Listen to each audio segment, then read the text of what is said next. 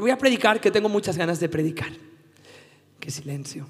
Es impactante el vídeo que hemos visto, ¿verdad que sí? Pero a la vez es esperanzador. La iglesia en todo el mundo está hoy juntándose y reuniéndose en el nombre de Jesús. Esta semana hablábamos con algunos de los líderes de nuestra iglesia y por diferentes motivos la semana ha sido bien intensa emocionalmente. Y mi respuesta a ellos fue como, piensa en el resto de la iglesia en el mundo que está pasando por momentos más complejos que los nuestros y cómo no pierden el gozo y la esperanza. Si es que esto tiene un imán y va súper duro. Gracias.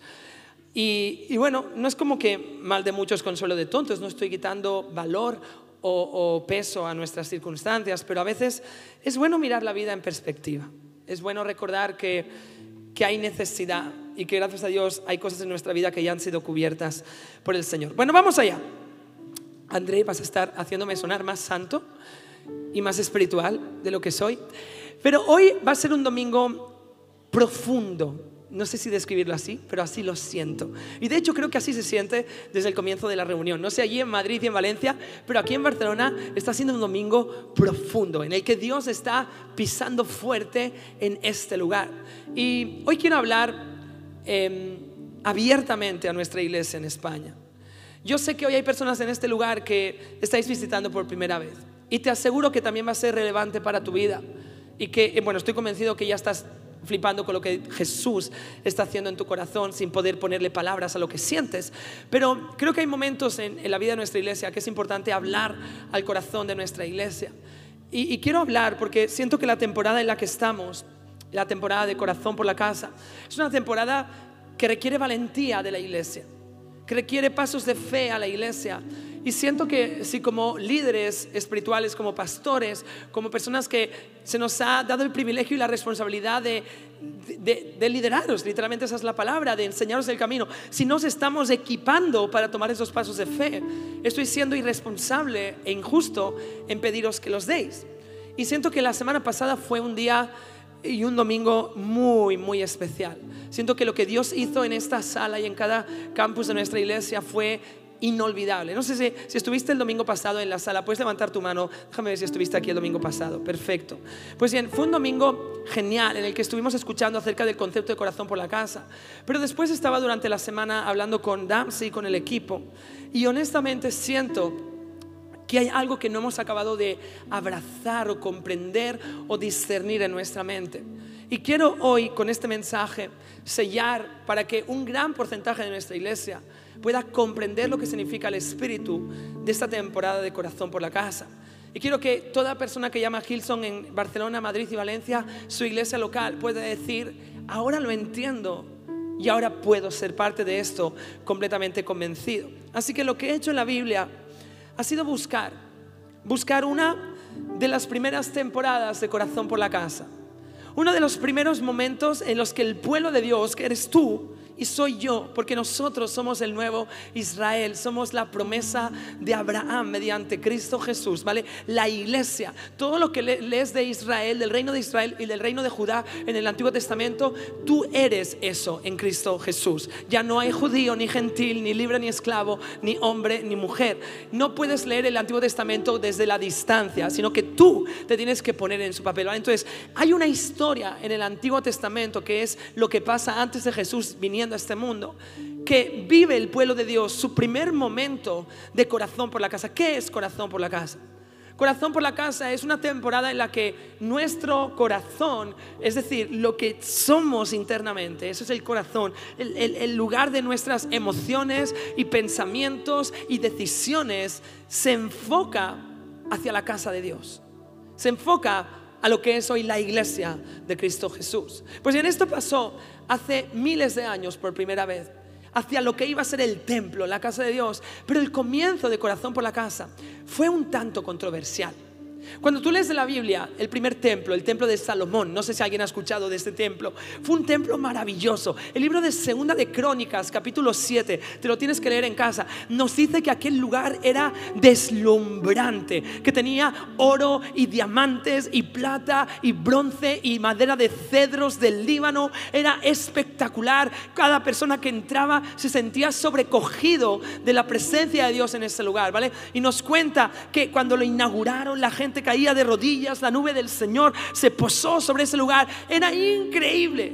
Pero todo eso tan increíble tuvo un comienzo súper humilde y súper personal.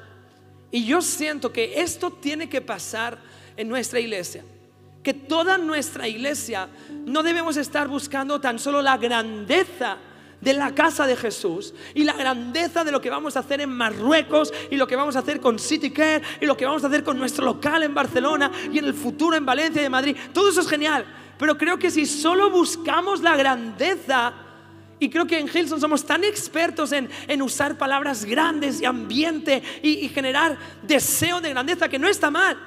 Pero si no hay un comienzo humilde, si no hay un comienzo aquí, no, no en el pastor, no en la primera fila de líderes de equipos o de anfitriones de grupos de conexión, sino si no hay una comprensión en todas las filas de nuestra iglesia, eso nunca va a tener lugar. No vamos a ver nunca esa grandeza, porque toda grandeza tiene pequeños comienzos y la Biblia nos enseña a no despreciar los días de los pequeños comienzos. Así que quiero que vengas conmigo a un viaje. Y va a ser un viaje un poco intenso. Si no estás muy acostumbrado a leer la Biblia, seguramente has leído normalmente capítulos eh, que son positivos y optimistas y de promesas para tu vida. Pero la Biblia también tiene momentos desafiantes porque es en el desafío donde somos formados.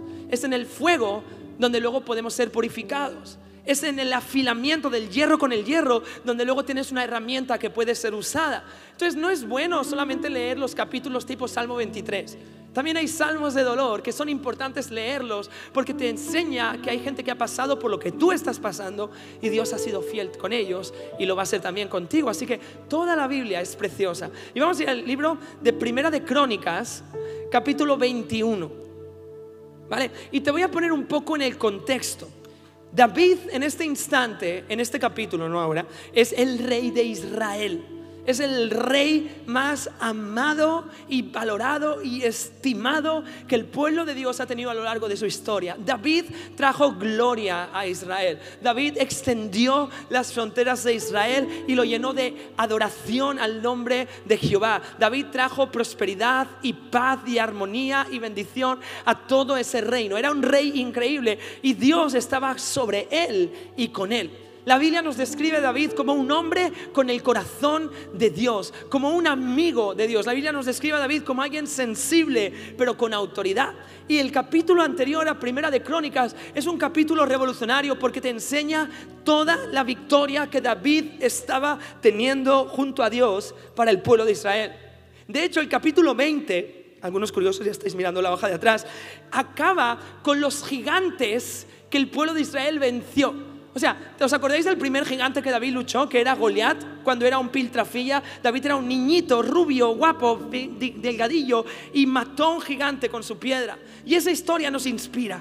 De hecho, hoy lo, ha hablado aquí, creo que ha sido Pedro, sí ha hablado, ¿cuál es tu gigante? Y nos inspira. ¿Y sabéis lo fuerte? Que eso tan solo fue el comienzo.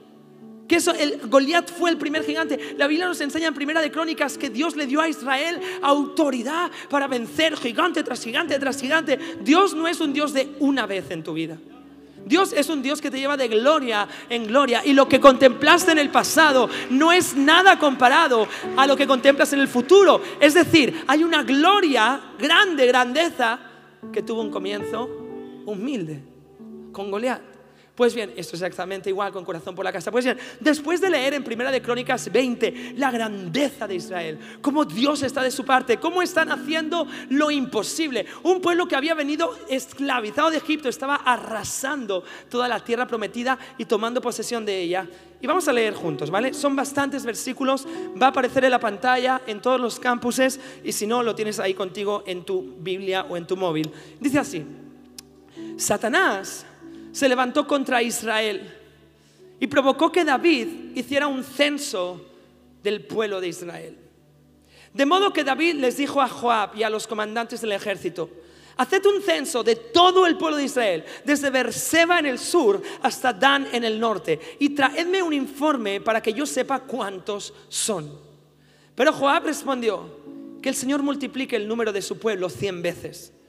Pero ¿por qué mi Señor el rey quiere usted hacer tal cosa? ¿Acaso no son todos servidores suyos? ¿Por qué hará que Israel caiga en pecado? Sin embargo, el rey insistió en que levantaran el censo. Así que Joab viajó por todo Israel para contar al pueblo. Luego regresó a Jerusalén y le informó a David el número de personas. Había en todo Israel un millón cien mil guerreros que podían manejar una espada y cuatrocientos setenta mil en Judá. Pero Joab no contó a las tribus de Leví, era la, tribu de, de los sacerdotes, de los adoradores y de Benjamín en el censo, porque estaba muy afligido por lo que el rey le había ordenado hacer. Dios se disgustó mucho por el censo y castigó a Israel por haberlos levantado. Entonces David le dijo a Dios, he pecado grandemente al hacer este censo. Te ruego que perdones mi culpa por haber cometido esta tontería. Entonces el Señor le habló a Gad, el vidente de David, y le dio este mensaje. Ve y dile a David, esto dice el Señor, te doy tres opciones, escoge uno de estos castigos que yo te impondré. De modo que Gad fue a ver a David y le dijo, estas son las opciones que el Señor te da. Puedes elegir entre tres años de hambre, tres meses de destrucción a espada de tus enemigos o tres días de una terrible plaga durante la cual el ángel del Señor traerá devastación sobre la tierra de Israel. Decide y dime qué respuesta debo darle al Señor que me envió. Estoy en una situación desesperada, le respondió David a Gad. Mejor que caiga yo en las manos del Señor, porque su misericordia es muy grande, y que no caiga yo en manos humanas. Y por lo tanto el Señor mandó una plaga sobre Israel, y como consecuencia murieron 70 mil personas. Además, Dios envió un ángel para destruir Jerusalén. Sin embargo, en el momento en el que el ángel se disponía a destruirla, el Señor desistió y le dijo al ángel de muerte, detente, ya es suficiente. En ese momento el ángel del Señor estaba de pie junto al campo de trillar de Araúna, el Jebuseo. David levantó la vista y vio el ángel del Señor estaba entre el cielo y la tierra con su espada desenvainada y extendida sobre Jerusalén. Y entonces David y los líderes de Israel se pusieron tela áspera en señal de profunda angustia y cayeron al suelo. David le dijo a Dios, soy yo quien pidió el censo, soy yo el que ha pecado y hecho mal. Por estas personas tan solo son inocentes como ovejas, ¿qué han hecho? Oh Señor mi Dios, que tu enojo caiga sobre mí y mi familia, pero no destruyas a tu pueblo. Entonces el ángel del Señor le dijo a Gad que diera instrucciones a David para que subiera y edificara un altar al Señor en el campo de trillar de Araúna, el Jebuseo. Así que David subió para hacer lo que el Señor le había ordenado por medio de Gad. Y mientras Araúna trillaba el trigo, tres tristes trigues, miró hacia atrás y vio al ángel. Cuando los hijos de Araúna que estaban con él huyeron y se escondieron. Cuando Araúna vio que se acercaba David, salió del campo de trillar y se inclinó ante David rostro en tierra. Y David le dijo, permíteme que te compre este campo de trillar por el precio total. Porque voy a edificar un altar al Señor para que detenga esta plaga. Tómelo, mi rey el Señor, mi señor el rey, y úselo como usted quiera. Le respondió Araúna a David. Yo le daré los bueyes para las ofrendas quemadas y los tablones de trillar como leña para hacer un fuego sobre el altar. Y también le daré el trigo para la ofrenda de cereales. Se lo daré todo. Pero el rey David le respondió a Araúna, no, insisto en comprarlo por el precio total. No tomaré lo que es tuyo para dárselo al Señor. No presentaré ofrendas que no me hayan costado nada. Así que David le, dijo a Araún, le dio a Araúna 600 piezas de oro en pago por el campo de trillar. Allí David edificó un altar al Señor y sacrificó ofrendas quemadas y ofrendas de paz. Cuando David oró, el Señor le contestó enviando fuego desde el cielo para quemar la ofrenda sobre el altar. Si lees en el siguiente capítulo, David dice, aquí voy a edificar el templo para mi Señor. Y en ese lugar es donde el templo de Salomón grande fue edificado por una primera ofrenda humilde de David. Esta historia para mí es una historia revolucionaria porque nos enseña cuál es el espíritu de un pueblo en cuanto a corazón por la casa. Y honestamente, Creo que debemos escuchar con oídos bien abiertos en esta mañana. Todos los que vamos a Hillsong, nuestra iglesia local. Si estás de visita, por supuesto, estás invitado a escuchar y no sé si comprenderás todo, pero si esta es tu casa, te ruego que escuches con el corazón, porque si queremos levantar algo grande para la gloria de Dios, tenemos todos que comprender qué pasó en Primera de Crónicas 21. ¿Qué llevó a la primera ofrenda de corazón por la casa.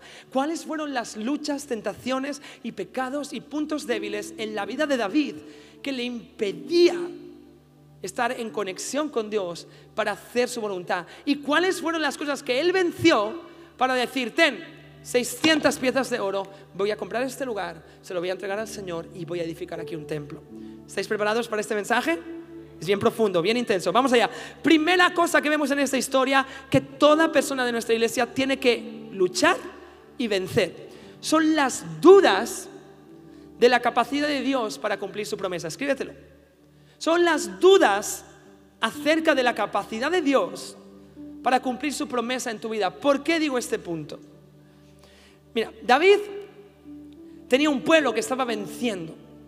Estaban matando gigantes y pueblos enemigos tras pueblos enemigos y la mano de Dios estaba con ellos.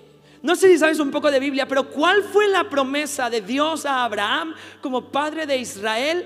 ¿Cuál fue la promesa en el desierto? Tantas estrellas como hay en el cielo, así será tu descendencia. Tantos granos de arena como hay en el desierto, así será tu descendencia. Mi pregunta es, ¿se pueden contar las estrellas? ¿Se puede? ¿Se puede contar la arena del Sáhara? No se puede contar ni la de la Barceloneta. Entonces, ¿por qué David quería contar lo que Dios dijo que iba a ser igual de numeroso que las estrellas y la arena del desierto? Porque no se creyó a Dios del todo. Porque quería saber si iban a poder seguir avanzando porque quería saber si tenían la capacidad humana suficiente de seguir conquistando. Y por eso dice la Biblia que Dios se enfadó. ¿Por qué se enfadó?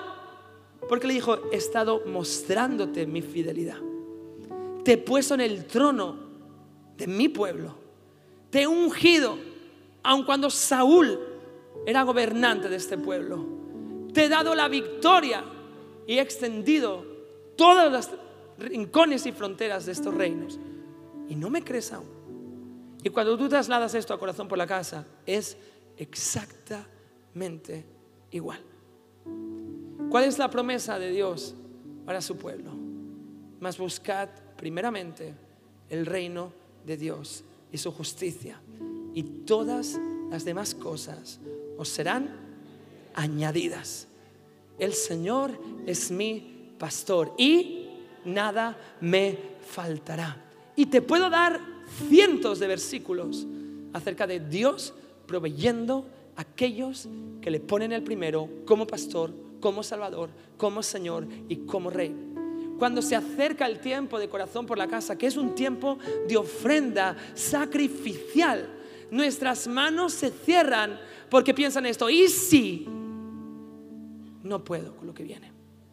¿Y si lo necesito para lo que está por llegar? ¿Y si sigue subiendo los precios? ¿Y si viene una crisis? ¿Y si entramos en esa recesión europea que dicen que está viniendo? ¿Y si? ¿Y si? ¿Y si? ¿Y si? ¿Y si? ¿Y si?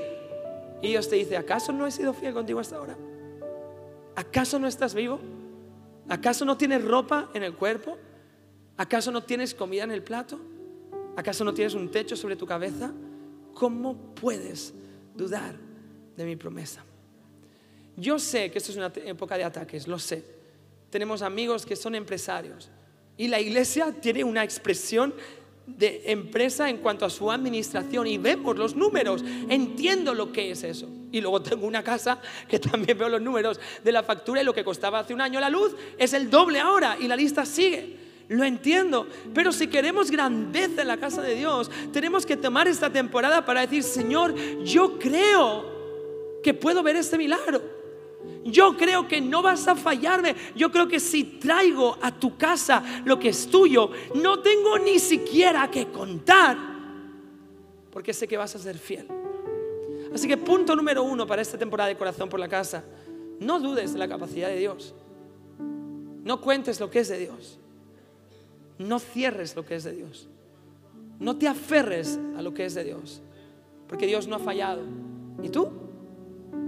El segundo punto de esta historia, y me ha encantado este punto, dice la Biblia que David contó y la lió pardísima, no tenía que haber contado. Y Joab, que era su consejero, uno de los generales del ejército, le dijo, viva el rey, el Señor y todas estas cosas que se dicen, no lo hagas.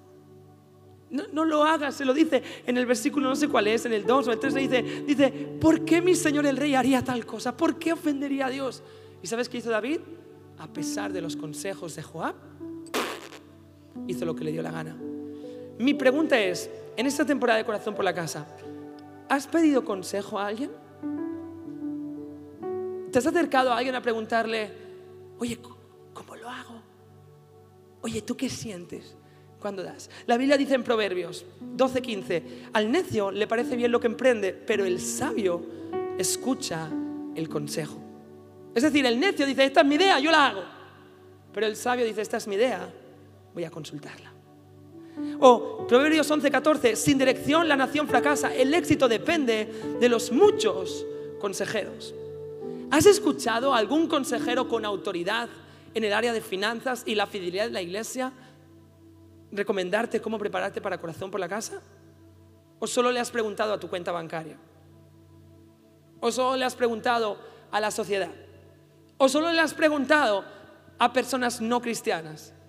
Si no has preguntado a nadie, no te preocupes porque hoy vamos a hacer un curso de consejería express. Voy a bajar aquí abajo.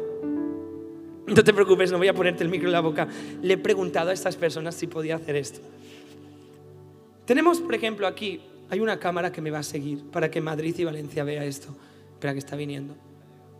Vamos, no te caigas, sería momentazo. Madrid, Valencia, hola. Maxi, Nancy, ¿qué tal estáis? Aparte de ser uno de los más fashions de nuestra iglesia, son personas con un corazón por la casa de Dios. Brevemente, 30 segundos, un consejo o una idea o cómo os habéis preparado y cómo os preparáis para esta temporada de Corazón por la Casa? Eh, creo que no es nada súper, mega, ultra espiritual, sino saber cuando Dios te habla, estar atentos y, y dar el paso. Es un paso de fe al final. Quizás Dios te pide mucho más de lo que uno piensa y es hablarlo y siempre que lo hablamos, ella dice, sí, vamos para adelante y vamos para adelante. No importa la cifra, no es, no es cuestión de una cifra, pero sí que es desafiante siempre. Y eso nos anima a dar ese paso de fe, ¿no? Prepararnos, intentamos hacerlo cada mes. Eh, a veces es muy difícil por, por, la economía o por los pagos que, que, recibimos, pero hay una cifra final a final de año y ahí queremos llegar y, a eso apuntamos. Buenísimo, gracias. Rubén y Silvia, que estos los conozco un poquito mejor, mi hermano eh, y mi cuñada, ¿qué tal? ¿Cómo os preparáis? ¿Sois una casa con trabajo, ambos tenéis un trabajo. Eh, ¿cómo, una persona normal porque a veces yo siento que lo que hablamos ahí, la gente piensa, no, solo para los millonarios, que no, no, creo que no tenemos ninguno en la iglesia aún, que vengan. No, los levantaremos, los levantaremos desde la iglesia. ¿Cómo se prepara un hogar medio eh, catalán, español, con impuestos, con jaleos, con luchas, para temporadas como la de Corazón por la Casa? ¿Hablo yo? Bueno, realmente, como decía Maxi, ¿no? a veces tendemos como a hacer todo súper gigantemente espiritual, ¿no? Y no es para quitarle la importancia a este momento, pero tampoco lo veamos como algo como, sino normalicémoslo, ¿no? Entonces para nosotros era como, vale, Señor, ¿cómo lo vas a hablar? ¿Cómo va a ser en un sueño? ¿Va a ser en un versículo? ¿Cómo va a ser? Y no sabíamos prácticamente cómo hacerlo, ¿no? Entonces un día Oscar predicó hace unos años, dijo, mira, nosotros con Matilda, a ejemplo práctico, oramos al Señor cada uno como matrimonio que, que nos ponga una cantidad y luego la poníamos en común y la más grande gana, siempre. Entonces, para nosotros fue una respuesta del Señor también de decir, oye, pues vamos a probarlo, ¿no? Y durante tres años lo hemos estado haciendo así y ha sido desafiante porque algunas veces ha sido como, mm, Señor, es muy grande esa cantidad. Incluso hemos dudado en darla, de decir, no, es demasiado. Y como decía Samuel, alias mi padre, que ha salido antes al hablar de la ofrenda, ¿no? No le podemos quitar nada al Señor de lo que es suyo y en momentos en que hemos dicho, no es demasiado, no vamos a dar tanto, el Señor nos ha hecho un plus.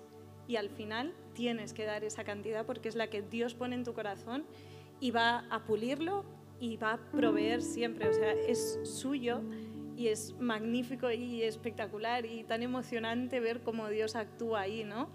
Y nada, simplemente eso, atreveros, poner una cantidad y el Señor luego irá puliéndolo, pero valentía. Gracias, guapos. Y la última persona, otros amigos, Isaac y Lea, vosotros tenéis un negocio que es del servicio, sobre todo, os, os- ¿cómo se dice? Hostelería. Por lo tanto, durante el COVID fue bastante afectado. Además está en la Rambla, que se vació durante la pandemia. Habéis pasado todo lo que han pasado los empresarios de España. ¿Cómo hace uno para la temporada de Corazón por la Casa? Además es tu cumple. No lo digas, no lo digas. Bueno, la verdad es que ha sido un aprendizaje muy, muy grande desde el principio, desde el, el año del COVID. Realmente lo pasamos muy mal, pero mirábamos atrás el otro día, veníamos conduciendo para la iglesia y me decía ella, ¿te acuerdas lo que dimos el primer corazón por la casa? Y eh, hicimos un ejercicio de, de- de pensar así para atrás y eran 25 euros cada uno. Estábamos recién casados y no teníamos nada de nada. Y, ostras, el aprendizaje de todos estos años en la iglesia, lo que Dios ha ido ah, trabajando en nosotros a nivel personal y espiritual, ah, bueno, le ha dado la vuelta a todo. Y, un poco como, como lo que decía de Oscar y Matilda, eh, nosotros ya lo hacíamos de manera independiente, era como, venga, apunto tu cifra, yo la mía, y vamos a ver quién gana. Y eso lo planteé yo, porque mi mujer siempre es mucho más sensata, con la economía, con tal. Y veníamos un día de andar de la montaña y digo, bueno, tienes que decir ya la cifra porque tenemos que saber algo que es mañana, ¿sabes? O sea, tenemos que decir algo ya. Y la verdad me, me sorprendió, o sea, dejé de andar ese día, porque no me podía creer la cifra que, que había, que, en la que había pensado, ¿no? Y digo, si lo sé, no le pregunto. Total, que al final dijimos, dijimos que sí, que iba a ser esa cifra. Y gracias a Dios, cada año, fue una temporada de COVID, o sea, el primer año del 2020, dimos esa cifra que estaba muy por encima de nuestras posibilidades, eh, pero entendíamos que no era nuestro y que Dios lo había puesto en nuestro corazón y que Dios iba a hacer algo con eso eh, para la iglesia y para nosotros. Y así fue. Total que el año siguiente superamos esa cifra y este año la hemos superado con creces, gracias a Dios. Así que agradecidos siempre. Buenísimo. Y podría seguir por toda esta fila, pero tengo más puntos para predicar. Pero la idea de esto es que entendamos que hay personas en esta casa que pueden ser consejeros y que quizás en otras áreas no pueden serlo. Yo, yo no puedo ser consejero en todas las áreas, aunque soy pastor, hay áreas que soy un desastre en mi vida y estoy pidiendo consejo a otras personas para que me ayuden, pero para corazón por la casa, no te guardes para ti si tienes dudas. No te guardes para ti si tienes miedo. No, no, no lo hagas en secreto en plan, ay, no, no sé qué hacer. Busca a gente, líderes de grupo de conexión, eh, personas que, que, que están sirviendo en la iglesia y pregúntales, ¿cómo lo hago? ¿Es esto demasiado? ¿Es esto demasiado poco? ¿Qué opinas? Tú me conoces, tú sabes mi estilo de vida, ¿cómo me ves? Pero pidamos consejo, porque si David hubiera escuchado a Joab, se habría evitado un montón de tortazos. Tú fíjate, ¿sabes lo que le pasó por no escuchar el consejo? David contó las personas que tenía para ver si era capaz de vencer. ¿Y qué le quitó el Señor a David? Personas. Lo que él creía que iba a ser lo que necesitaba, Dios dijo, ¿sabes qué? Por haberlo contado, por haber creído que dependía de ti, te lo voy a quitar de las manos. De hecho, los, los estudiosos dicen que no fueron 70.000, que fueron de hecho cientos de miles de personas, porque esto solo hablaba de hombres, no hablo de mujeres y niños. Entonces, nos evitaremos tortazos contra la vida, pidiendo consejo y buscando sabiduría. Así que ahí están estos cuantos consejos, ¿vale? Seguimos avanzando, ¿estáis bien? Es un mensaje distinto, pero creo que es necesario. Vamos a avanzar y esto a mí me pareció precioso. La historia es bien intensa, ¿vale? La plaga viene sobre Israel y muere muchísima gente y la Biblia nos enseña que en un instante el ángel del Señor está a punto de entrar a Jerusalén, ¿vale? Está a punto de entrar a la ciudad santa y justo al lado de Jerusalén había una montaña que era una era, una era de un hombre, de un jebuseo. Y, y cuando estaba el ángel a punto de entrar a Jerusalén, el corazón de Dios se mueve, se rompe y dice, basta, basta. Y eso es la gracia y la misericordia de Dios. El Dios dice, ya no puedo ver más destrucción por culpa de los errores humanos y detiene al ángel. Ahora, David, que ve al ángel en ese lugar y lo ve con la espada, él piensa que va a hacer un sacrificio para parar el ángel, para parar la plaga. Si tú te lees, David le dice al Jebuseo, tengo que comprarte este campo para hacer un sacrificio para que la plaga se detenga. Pero David no sabía que Dios ya había parado la plaga que Dios había dicho, dice esto, dice, además Dios envió un ángel para destruir Jerusalén, sin embargo, en el momento que el ángel se disponía a destruirla, el Señor desistió y le dijo al ángel de muerte, detente, ya es suficiente. Dios no se mueve por nuestras ofrendas. Nosotros no compramos a Dios. Nosotros no compramos avivamiento con nuestras ofrendas. Nosotros no compramos transformación de una sociedad. No compraremos avivamiento en Marruecos dándole dinero a Dios. No se trata de eso. Y eso es el problema. Mucha gente ve a Dios como un intercambio. Yo te doy dinero y tú me das bendición. Y de hecho es terrible porque los predicadores han hecho eso. Y tú enciendes la tele, telepredicadores, voy a decirlo, asquerosos, que te dicen, si tú nos envías un cheque, oraremos por ti. Perdona. O sea, ¿cómo te atreves a hablar en el nombre de Jesús intercambiándolo por dinero? ¿Quién, ¿Quién eres tú como persona para decir, si yo le doy dinero a Dios, seguro que Dios lo va a hacer? Es que no se trata de eso. ¿Qué es lo que David hizo? David dijo, quiero entregar una ofrenda por la misericordia que ya he visto en mi vida. No, no para ver misericordia, sino porque he visto misericordia. Entonces, corazón por la casa nos habla desde dónde estamos viviendo. ¿Desde dónde vives? ¿Para ver victoria en tu vida o porque ya has visto victoria en tu vida? ¿Por qué ofrendas? ¿Para ver bendición en tu vida o porque ya has visto bendición en tu vida? ¿Por qué alabas? ¿Para ver la grandeza de Dios o porque ya has visto la grandeza de Dios? Porque la Biblia nos enseña que todo lo que tenía que haber sido hecho, Cristo ya lo ha hecho. Cristo ya ha pagado, ya ha sufrido, ya ha cargado la cruz, ya ha vencido a la muerte, ya ha aplastado al enemigo, ya te ha llamado por un nombre nuevo, ya te ha entregado salvación, ya ha cargado con tus dolores y lo único que la iglesia tiene que hacer ahora es vivir desde esa posición de más que vencedores. Sembrar desde una posición de más que vencedores. Adorar desde una posición de más que vencedores. Y esto es un cambio de mentalidad. Porque la expresión, estoy entrando en terrenos, pero bueno, es un poco historia, la expresión de nuestra fe que ha dominado en el sur de Europa, la expresión católico-apostólica romana de nuestra fe, es una expresión de sufrimiento ante Dios. Cuando la expresión del Evangelio de la Gracia que Martín Lutero trajo mediante la Reforma es una expresión de vivir en la victoria de Dios.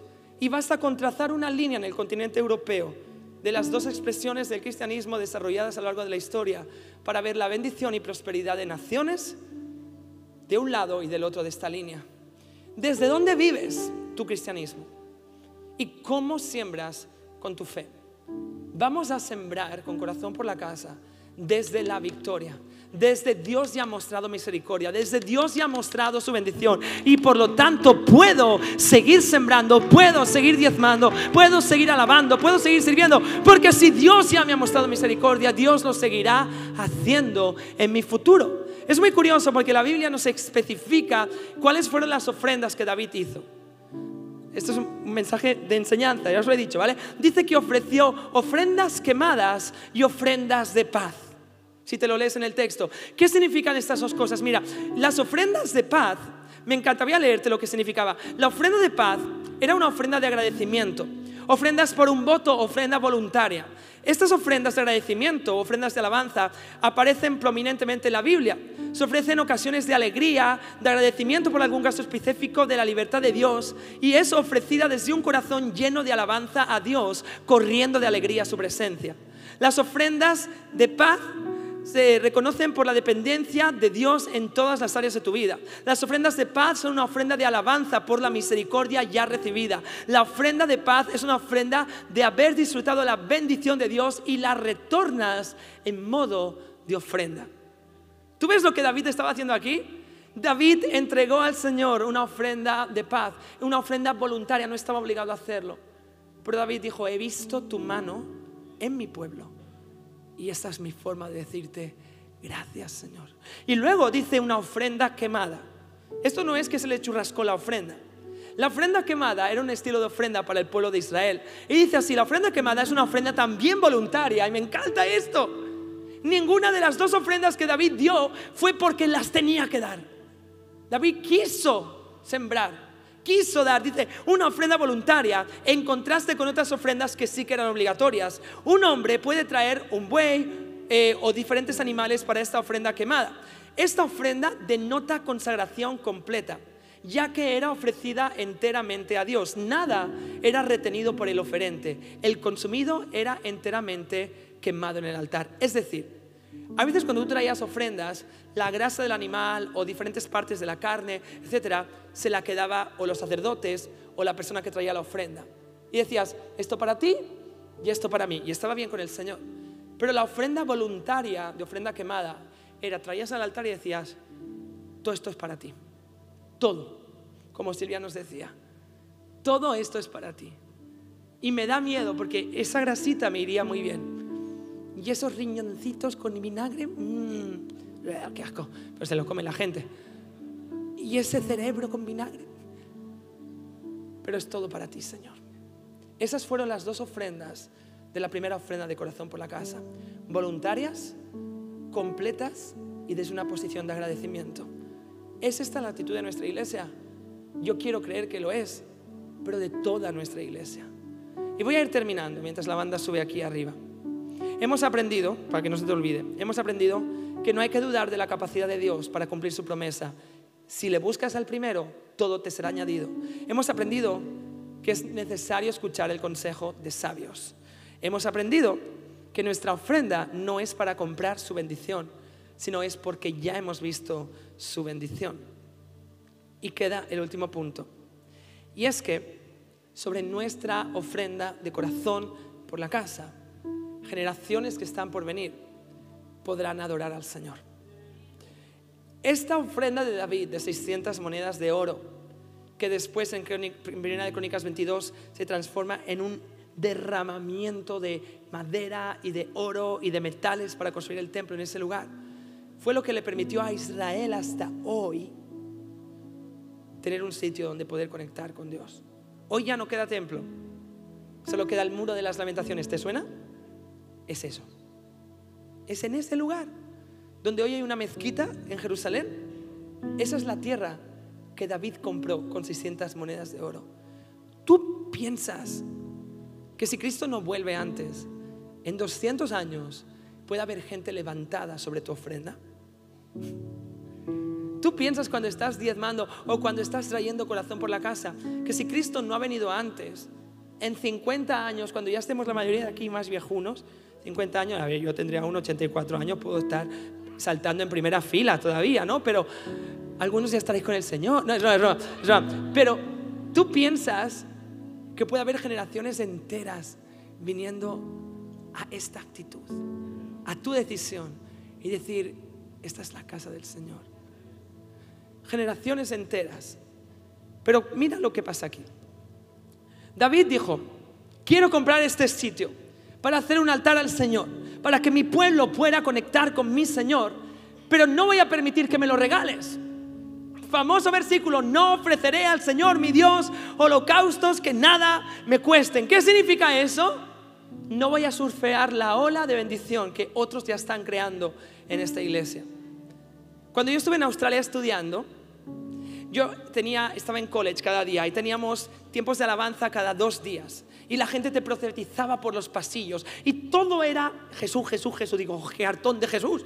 Y un día el Señor me dijo, si se apaga todo eso ahora, ¿tienes algo? ¿Tienes luz? ¿Y sabes que me di cuenta? Había dejado de hacer mi devocional.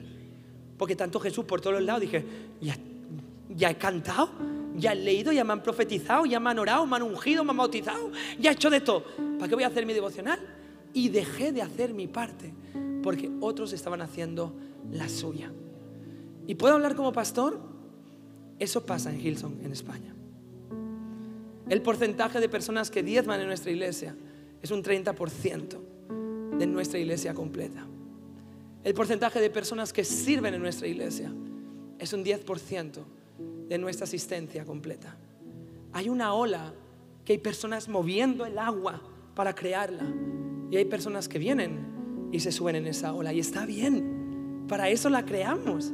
Para eso alquilamos Madrid y Valencia y Maristas en Barcelona y tenemos un canal en línea y hemos comprado cámaras para que la gente pueda subirse a la ola del avivamiento. Pero llega un momento en la que dejamos de ser surferos para ser soldados. En la que dejamos de ir a un hotel para ser parte de la casa. Y ese es el momento en el que uno deja de surfear la ola de generosidad de la persona de al lado y dice, yo también voy a dar para que ahora otros puedan subirse en esta ola de generosidad. Porque si no tenemos esto, una iglesia de 3.000 con la fuerza de 500. Y es muy difícil de mantener la flote, te lo aseguro. Es muy difícil.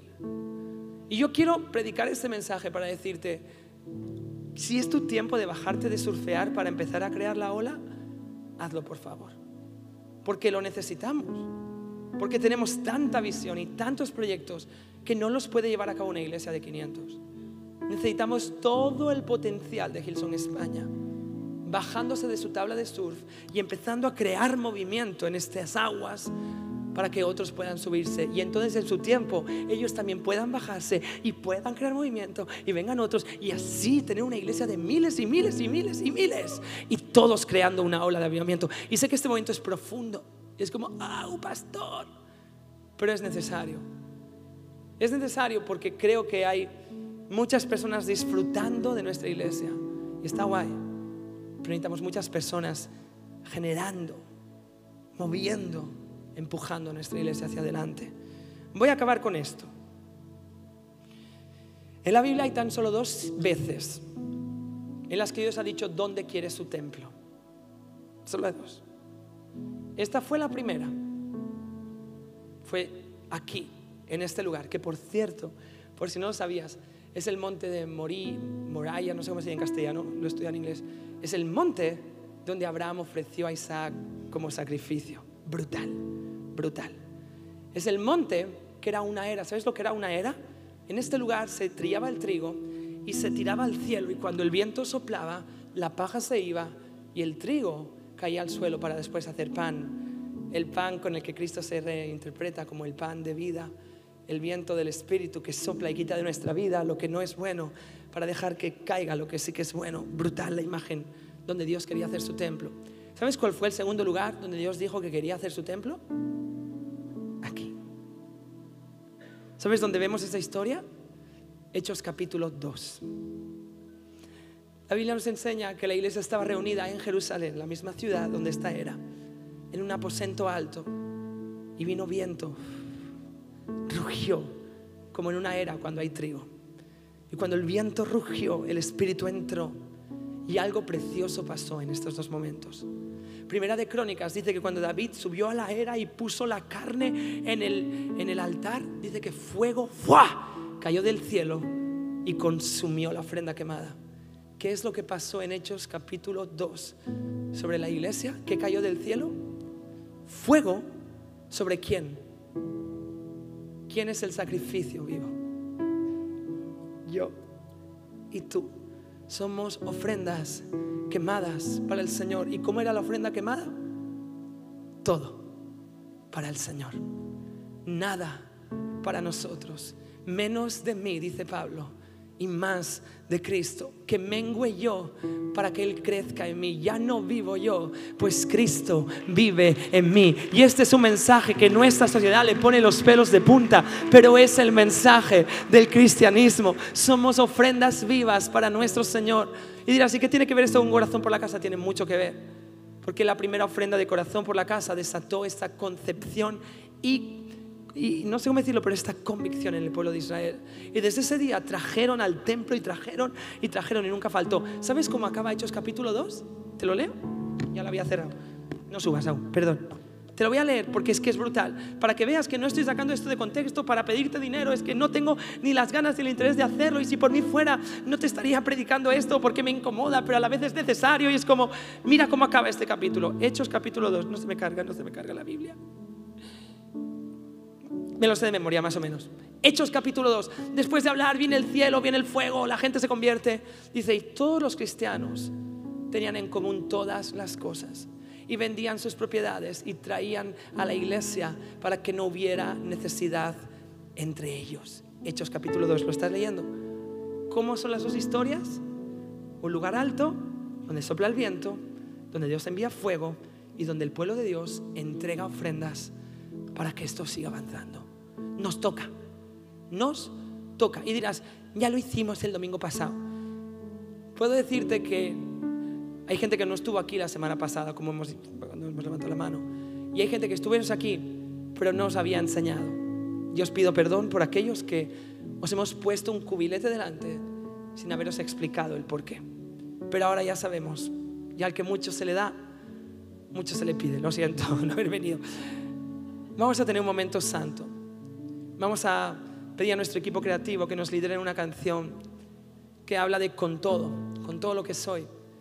Y vamos a tener la oportunidad, mientras nuestro equipo creativo nos lidera, de sembrar en corazón por la casa.